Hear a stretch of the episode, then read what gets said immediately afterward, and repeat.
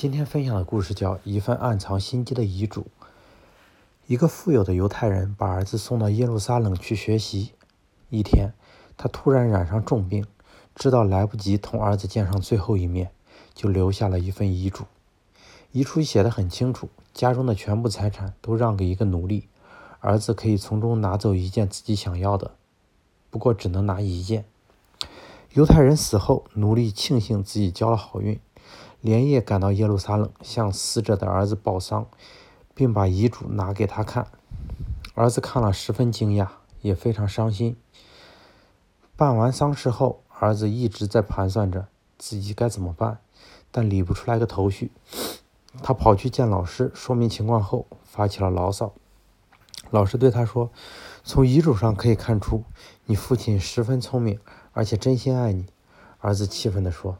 把财产全部让给奴隶，不留一个东西，不留一点东西给儿子，连一丝关怀的意思都没有，只能让人觉得他很愚蠢。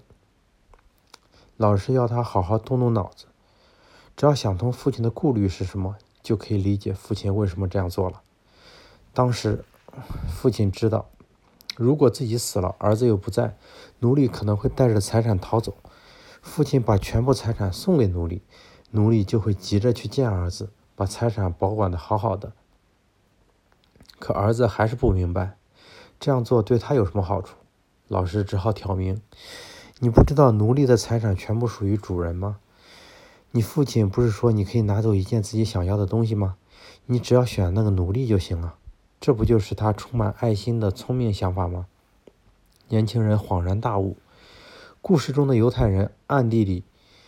使了一个小计谋，遗嘱所给予奴隶的全部权利，都建立在满足儿子一个要求的基础之上，前提一变，一切权利皆成泡影。